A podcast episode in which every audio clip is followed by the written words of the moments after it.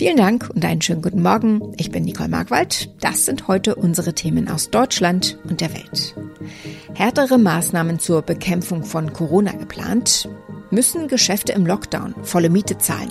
Damit befasst sich heute der Bundesgerichtshof. Und wer hat das Sorgerecht für den kleinen Eitan, der das Seilbahnunglück überlebte? Darum geht es heute vor einem Jugendgericht in Mailand. Bund und Länder planen zur Bekämpfung der Corona-Pandemie härtere Maßnahmen wie zusätzliche Kontaktbeschränkungen für ungeimpfte. Details sollen nach Angaben von Regierungssprecher Steffen Seibert bis Donnerstag ausgearbeitet werden, um dann zu gemeinsamen Beschlüssen zu kommen. Thomas Bleskin hat Einzelheiten. Welche Maßnahmen stehen denn im Raum? Also die wohl überraschendste Maßnahme, über die heute gesprochen wurde, ist die Einführung einer Impfpflicht. Olaf Scholz hat sich da offen für gezeigt und vorgeschlagen, dass, wenn der Bundestag darüber abstimmt, jeder Abgeordnete für sich selbst vor seinem eigenen Gewissen entscheiden soll. Also nicht wie üblich der Haltung seiner Fraktion folgen muss. Weitere Vorschläge sind unter anderem die Einführung von umfangreichen Kontaktbeschränkungen, vor allem für ungeimpfte, auch bei privaten Treffen, die Ausweitung der 2G-Regeln auf den Einzelhandel und auch Einschränkungen bei Großveranstaltungen. Es war ein ereignisreicher Tag gestern in Sachen Corona. Erst die Entscheidung des Bundesverfassungsgerichts, dass die Bundesnotbremse im Frühjahr rechtens war. Und dann hieß es vor der Bund-Länder-Schalte, Beschlüsse soll es nicht geben. Jetzt ist aber ein ganzer Katalog da, der schon morgen in Sack und Tüten sein soll, kann man also sagen, für die Pandemiebekämpfung. War das ein guter Tag? Ja, zumindest haben sich etliche Teilnehmer nach dem Gespräch so positiv gezeigt wie lange nicht mehr. Bayerns Ministerpräsident Markus Söder zum Beispiel, der hat dieses Fazit gezogen. Es ist besser gelaufen, als ich gedacht habe. Es ist eine Menge vorangekommen. Und ich sage das jetzt auch so persönlich, daran hat auch heute Olaf Scholz seinen Anteil.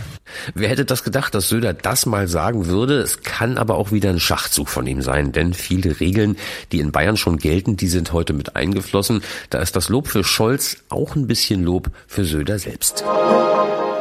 Durch die verhängten Corona-Maßnahmen im vergangenen Jahr konnten viele Geschäfte nicht öffnen mussten aber für die Zeit die komplette Miete zahlen. Der Bundesgerichtshof will sich heute damit befassen, ob Mieter von gewerblich genutzten Räumen dazu verpflichtet sind, während eines Lockdowns die volle Miete zu zahlen. Tine Klimach berichtet aus Berlin. Zwei Landesgerichte, zwei unterschiedliche Entscheidungen. Bei dem Fall geht es um einen Einzelhändler in Sachsen, der die Miete für seinen Laden für Textilien wegen des Lockdowns nicht mehr zahlen konnte. Die Klägerin will aber die volle. Dabei läge schon eine Störung der allgemeinen Geschäftsgrundlage vor, weil der Einzelhändler seinen Laden nicht öffnen konnte. Deshalb befand das Gericht, er muss nur die Hälfte an Miete zahlen. Ob der Bundesgerichtshof zu einem abschließenden Ergebnis kommt, ist noch unklar. Das juristische Drama um Eitan, der als einziger das Seilbahnunglück am Pfingstwochenende überlebt hat, geht heute vor einem Gericht in Mailand weiter. Eitan hatte bei dem Unglück am Lago Maggiore auch seine Eltern verloren. Seitdem streiten die Verwandten des Sechsjährigen erbittert um die Vormundschaft. Claudia Wächter berichtet aus Rom. Claudia, das oberste Gericht in Israel hat doch kürzlich erst entschieden, Eitan soll dort leben, wo er aufgewachsen ist, also in Italien.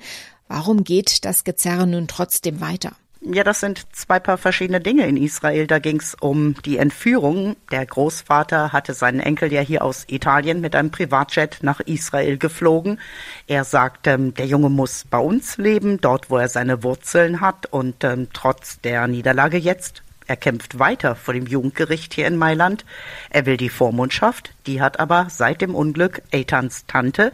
Die lebt äh, in Norditalien und äh, will sich auch weiter um ihn kümmern. Ist der Kampf des Großvaters nicht eigentlich aussichtslos nach dieser Entführung? Na, ich bin natürlich kein Richter, aber ich nehme auch an, dass diese heimliche Flucht im Privatjet nicht gerade für den Großvater spricht. Der wird hier, hier sogar auch noch per Haftbefehl gesucht, aber noch ist unklar, ob er überhaupt ausgeliefert wird. Die vergangenen Wochen hat Eitan ja in Israel verbracht. Was weiß man darüber, wie es ihm geht? Ja, da wissen wir eigentlich nur, dass sich beide Familienzweige, also die Verwandten aus Israel und die Tante aus Italien, sich dort äh, vor Ort gemeinsam um Ethan gekümmert haben. Und die Tante ist natürlich unendlich erleichtert, dass sie nun mit Ethan in Italien hier leben kann. Ihr Anwalt sagte, das äh, ganze Kapitel war einfach nur überflüssig und habe Ethan geschadet. Eithans Geschichte geht vielen unter die Haut. Kann man denn die Gefühle aus solch einem Fall überhaupt raushalten? Ja, das ist äh, schwer möglich. Ethan hat beide Eltern verloren, seinen kleinen Bruder. Er selbst hat tagelang nach dem Unglück um sein eigenes Leben gekämpft und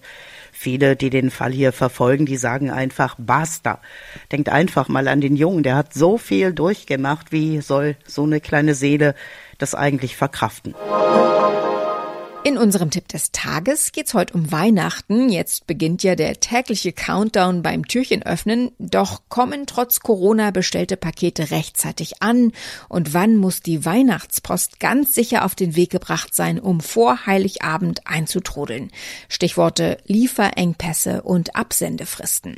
Jonas Klüter hat sich bei den Zustellern umgehört. Jonas, was muss ich denn machen, damit das Paket mit Geschenken noch rechtzeitig vor Heiligabend ankommt? Ja, die Regeln sind bei vielen Anbietern relativ ähnlich. DHL gibt für den Versand innerhalb Deutschlands den 20. Dezember als spätesten Termin an. Ähnlich ist es bei Hermes. DPD rät, Pakete bis zum 21. Dezember abzugeben, also einen Tag später. Und damit alles reibungslos klappt, sollte man möglichst nicht zu Stoßzeiten in die Filiale gehen. Damit ich was verschicken kann, muss ich ja erstmal was haben, also was kaufen. Das scheint angesichts der Berichte über Lieferengpässe aber schwerer zu werden. Wie viel ist denn da dran? Ja, das scheint tatsächlich so zu sein. Zuletzt haben sich mehr als drei Viertel der deutschen Einzelhändler darüber beschwert, dass sie Probleme mit der Lieferung bestellter Ware haben. Das soll vor allem Spielwaren, Fahrräder und Computer betreffen. Verbraucherschützer empfehlen übrigens nicht nur im Internet zu stöbern. Heiß begehrte Artikel sind der Erfahrung nach manchmal länger im Laden vor Ort vorrätig als online. Was gibt's sonst noch zu beachten? Was mache ich denn, wenn das Geschenk gar nicht so gut ankommt, wie ich gehofft habe? Das ist ein guter Punkt, denn das Thema Rückgabe kann schnell zum Problem werden. Online gelten für den Umtausch meist großzügige Regeln. Zum Beispiel kann ich da ja im Internet bestellte Artikel bis zu 14 Tage danach zurückschicken. Manche Händler verlängern die Frist ja sogar über Weihnachten. Im Einzelhandel gilt wiederum, gekauft ist gekauft. Umtausch funktioniert da meistens nur aus Kulanz. Der britische Geheimagent James Bond hat sich in seinen Filmen so manches Mal mit einem explodierenden Kugelschreiber gerettet oder mit Autos, die Spezialwaffen oder einen Schleudersitz hatten. In Wirklichkeit hat der britische Auslandsgeheimdienst MI6 nichts davon. Das hat der Chef der Behörde Richard Moore jetzt erzählt und mit einigen Gerüchten aufgeräumt. Philipp Detlefs berichtet aus London, hat denn wenigstens das Auto des Geheimdienstchefs irgendeine Spezialausstattung? Nein, leider überhaupt nicht. Und es ist auch keine schöne Luxuskarosse, kein schicker Aston Martin wie bei James Bond. In den Filmen bekommt 007 seine Autos und seine berühmten Gadgets ja immer von Waffenmeister und Tüftler Q.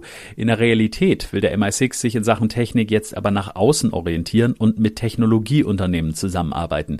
Das sei nötig, hat Geheimdienstchef Moore gesagt, damit die echten Qs auf der Höhe der Zeit bleiben und sich gegen Gefahren aus China und Russland wehren können. Was ich noch besonders erstaunlich fand.